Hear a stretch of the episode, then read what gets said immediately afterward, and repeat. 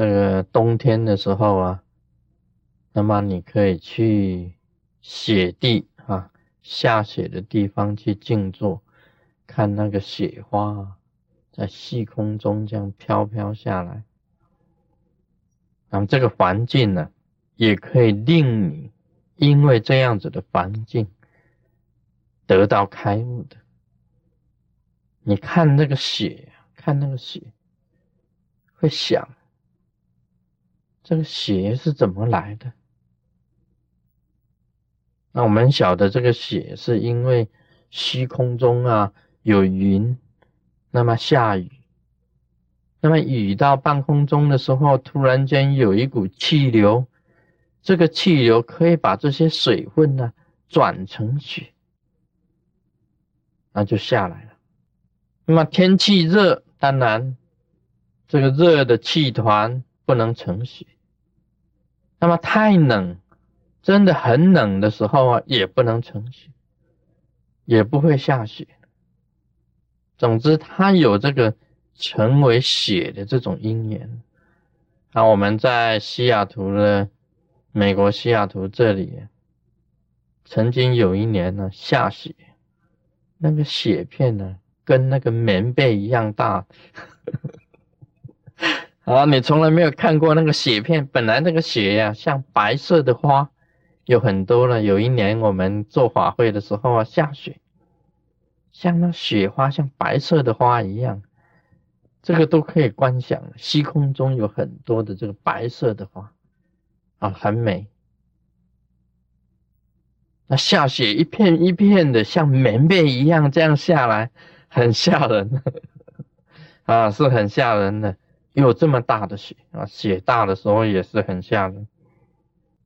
那么由这个雪呀，可以观想到这个水，雨水；由雨水呀，可以观想到云。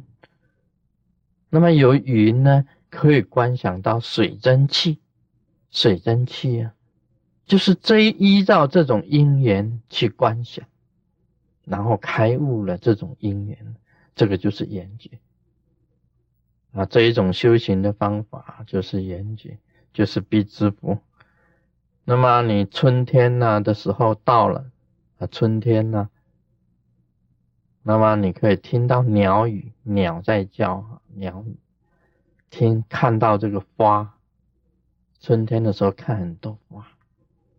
那么你禅禅定呢，就坐在百花面前这样子禅定，看那些花，你可以想到。这世界上怎么有这么多的花？你也可以想，它怎么这么多颜色的花呢？啊，你看到很多很漂亮颜色的百花，然后你观想这些花，这么多的颜色，这么美。那再隔几天再看它们，你看到这个花凋零了。残败了，零落了，甚至于啊，花也不知道这么漂亮的花也不知道到哪里去。这个时候啊，你就可以有一种觉悟产生出来。再漂亮的东西啊，结果就变成一一只根，春之根啊，干干的枯根、枯根一样，可以想到的。可以想到你现在正在青春啊，像一朵花这个怒放啊，但是不久你就会变成鸡皮 啊，鸡皮，还有那个啊，在美国啊讲那个 turkey 啊，turkey，你知道那个 turkey 啊，就是那个火鸡啊，不不是这个 fire chicken 啊，是 turkey。那么这个 turkey 呢，他的下巴那种。吊着那一种垂下来那一种，你会想到你老的时候会变成这样，你的下巴会很尖，底下下巴这里还捧着那一节这样子，很难看的。老的时候啊，真的每一个都好像每一个女人呢，到老的时候都会变成这个 witch 啊，witch 啊，就是那个我们。翻成国语就是无薄啊，无薄那一种样，无薄那一种样子，哇，很。所以你可以这样子，因为这个时间的关系啊，使漂亮的花都会变成干枯的干草。由这一点呢，有因缘，这些因缘让你得到一种觉悟，一种开悟，就叫做眼睛，就叫做眼睛。有时候啊，我们学禅的人，学禅的人在森林里面打坐。啊，斜禅的在森林里面打坐，突然间一片树叶这样飘飘飘飘飘飘飘，咚，打在你头上，嗯，开悟了，啊，就这样一片树叶掉在你头上，你就开悟，这个就是眼界，就是依照这个啊落叶敲头的时候啊。你突然间有所醒悟，突然间有所悟境，你这个时候突然间心开了，了解世间上的种种的这个真理，那么这个就是叫做必之佛，就是眼界。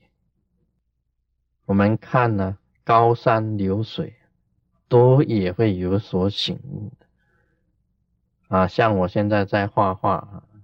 画画，画这个高山，画山水，啊，台湾话叫做尾山尾水，啊，画山画水，画山，那画那个啊流下来这些瀑布。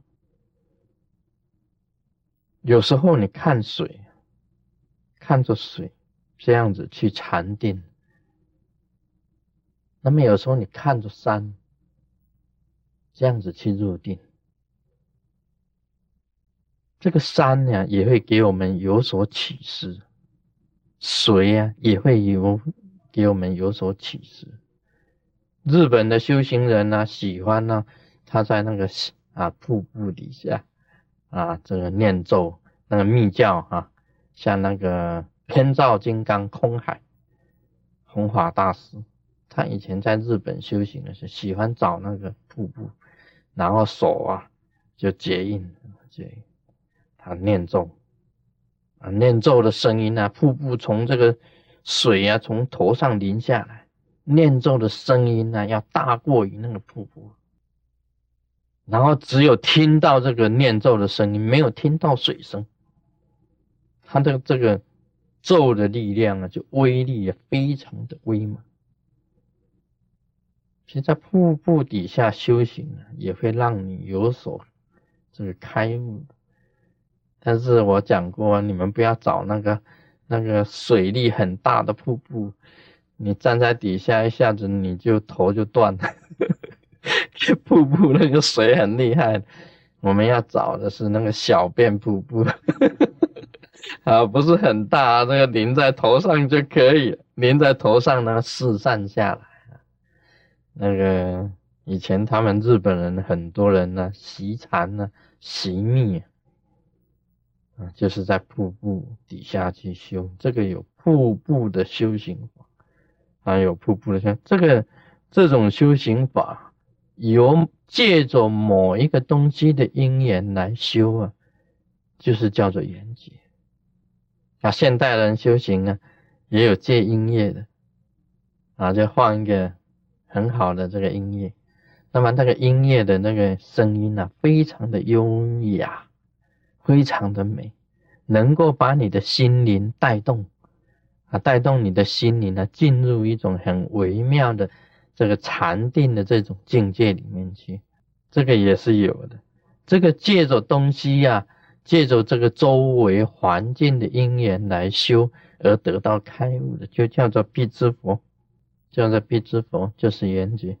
所以在四圣界里面呢，我们晓得声闻缘觉。菩萨、佛就叫做四圣，就叫做四圣。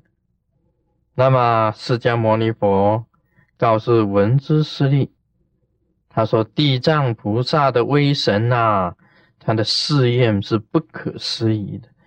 因为地藏菩萨他过去啊，他当过声闻，啊，闻佛之音开悟声闻，当过缘觉，依照因缘去修而开悟，这个是四圣界的第二个阶段呢。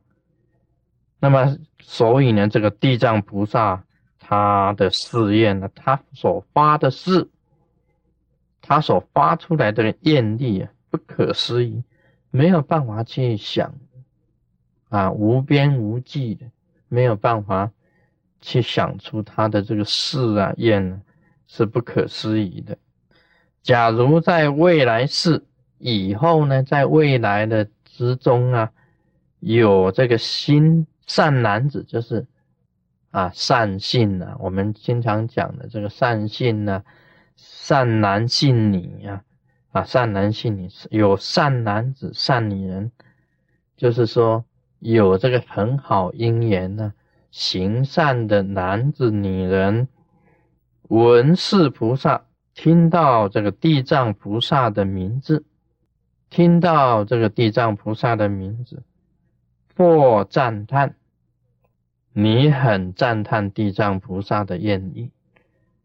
啊，你说，哎呀，地藏菩萨实在了不起，这个就是赞叹啊。地藏菩萨的愿实在很伟大，这个就是赞叹啊。地藏菩萨的功德非常的深，这个就是赞叹。赞叹或瞻礼，瞻礼呢是非常的仰慕，那么恭敬啊，礼拜都是叫做瞻礼啊。我们晓得是很瞻仰。那么很恭敬，给跟地藏菩萨做恭敬礼，或称名。这里的称名呢，我们就可以讲是念佛啊，念地藏菩萨，南无地藏菩萨，就是皈依地藏菩萨了。这个称名南无地藏菩萨啊，地藏菩萨，地藏菩萨这样子称他的名号，或供养，供养呢花。香啊，灯啊，茶果啊，这个五供啊，八供啊，这个三十七供啊，二十一供啊，这样子去做广大的去供养地藏菩萨，乃至彩画科落啊，这个彩画呢，你这个假如有画画的本领呢，或者你就去画啊，画南无地藏王菩萨。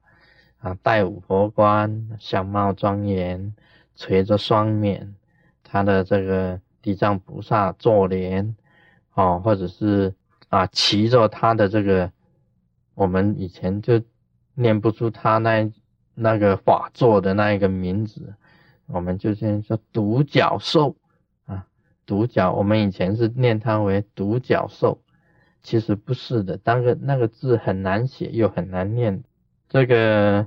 你就是画他的形象，他持着那个西藏啊，西藏持着西藏，用画的或者用雕刻的、设漆的，给他上漆刻他的地藏菩萨形象。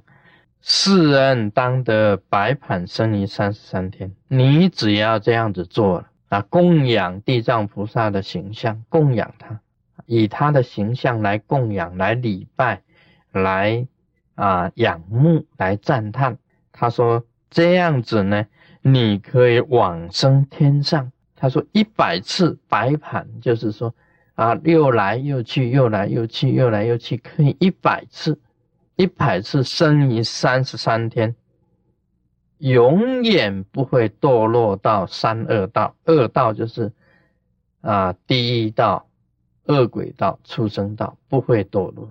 不会堕落到三恶道。那么他在这里这样子，这个佛陀这样子讲啊，就可以这个可以讲，就可以破除很多的谣言啊。我听听见以前这个有谣言啊，有人在家里供奉地藏菩萨，一个法师到他家里来就说：“哎呀，你怎么可以供奉地藏菩萨呢？不得了啊！地藏菩萨是。”是阴的啊，啊，他是阴的，他就是法师就讲，他因为不了解，他就讲说地藏菩萨是阴的，他们专管阴的。你家里供奉地藏菩萨，你家里全是阴的哦，哦，公告那个人我被惊死，啊，马上不敢供奉这个地藏菩萨。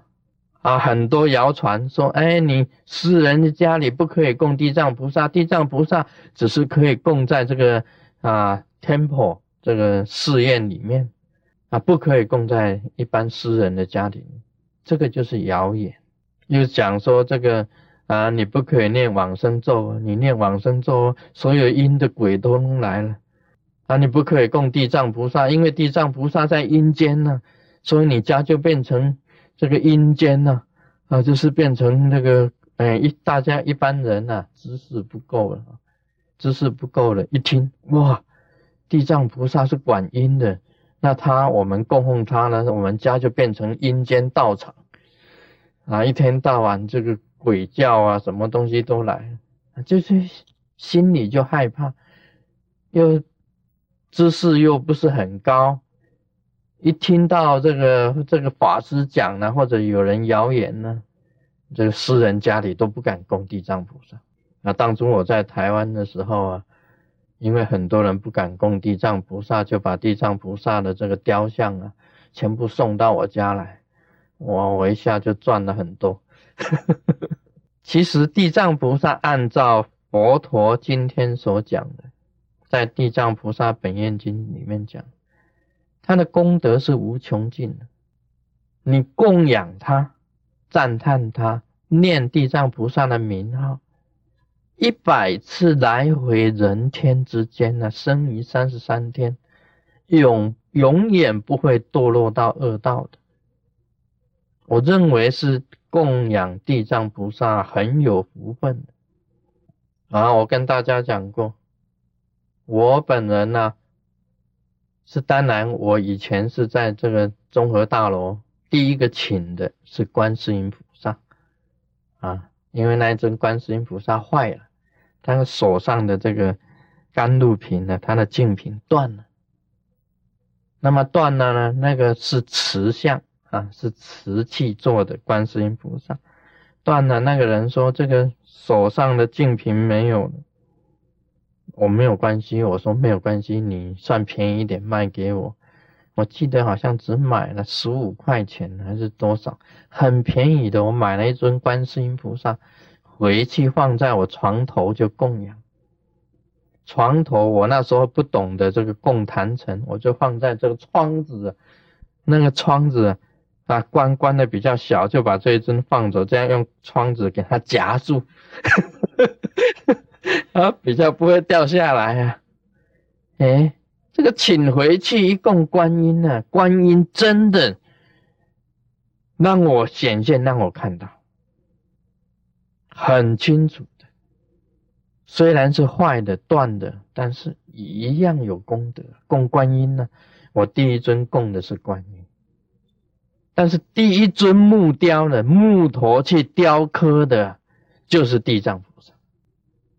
那那时候我在金钟啊，那存一点这个薪水啊，就到那个雕佛店，呃，台中市那一条路也是属于中正路了。台中市中正路，中正路那一条有几家这个雕佛店，有几家雕佛店在那边，我就找了一家雕佛店，我说我要雕一尊地藏菩萨，小尊的，我要小尊的，因为我很想啊。说我出门的时候带在身上一起出去，这样子。我那时候想法想得很天真，没有雕出来是这样大啊，这样大就在这里嘛。现在目前也是在坛城这一尊很小很小。那时候啊，没有什么钱，没有什么钱，但是那个他的雕工啊也不是很好，粗很粗的雕工，是第一尊我雕的地藏菩萨。我供养他啊，赞叹、供养、礼拜，这样子做，我自己这样子认为。我本来福分很少的，我的福分很少，我没有什么福分。我一生当中的灾难很多啊，而且厄运很多，小的时候啊，一直到初中、高中，都是很辛苦的。大学啊，然后在社会做事，一生的遭遇啊，都是命运都不好，没有什么福分。但是我自己认为，我就是这样子雕了这样子一尊的地藏菩萨以后啊，才转变我自己的福分。我认为就是雕刻了地藏菩萨。供养他，赞叹他，礼拜他，结果得到很大的缘分啊！这一尊地藏菩萨也是给我最多的灵感啊，很多感应的事情。以后我做超度啊，啊不得了的，那是阴阳会，阴阳会，阳间的人去看到阴间的，阴间的人来啊出来跟阳间的人面会。每一次超度都会面等于面会的，这个都是地藏菩萨帮忙啊！地藏菩萨，所以地藏菩萨真的有很大不可思议的威德啊！从这个雕了地藏菩萨以后啊，我的命运就改变，就变成啊，自己就有很大的威德啊，自己就有很大的福分。啊，自己能够这样子，我以前经常跟地藏王菩萨祈祷，嗯，啊，please 啊，every day have the big money coming，啊，这个也是跟他求啊，福分啊，哦，这个啊，他啊，都会给你的，多跟少而已啊。以前我在美国的时候。我佛菩萨只有两尊，是从我台湾请过来的。原来的这个慈像的观音呢，还留在台湾，跟着我过过海啊，到这个美国来的就是阿弥陀佛。啊，那个小尊的那一尊阿弥陀佛，跟着我漂洋过海到美国来，一尊阿弥陀佛，一尊就是地藏菩萨。另外还有一尊就是瑶池金母，瑶池金母因为比较大尊，所以我先请这个莲火上师啊，先带走。他比较大尊呢，他先来，所以瑶池金母。他先到美国，他是先来，就是现在目前在坛城这一尊瑶池金母。是莲火上师从台湾啊先请来的。我身上我的皮包里面呢，我的皮箱里面有两尊，一尊就是阿弥陀佛，一尊就是地藏菩萨。你看嘛，我这我一生当中啊，尊崇三个，一个就是药师金母，一个就是阿弥陀佛，一个就是地藏菩萨。这三尊都随我到了美国，原来就是在台湾供奉。最早的雕刻的。就是地藏菩萨，第一尊用木头去雕的雕刻，就是地藏，它使我转变整个人生的命运。所以地藏菩萨的威德跟他的这个这个力量啊，他的法力啊，不可思议，不可思议啊！今天呢，就跟大家谈到这里。Om Mani Padme Hum。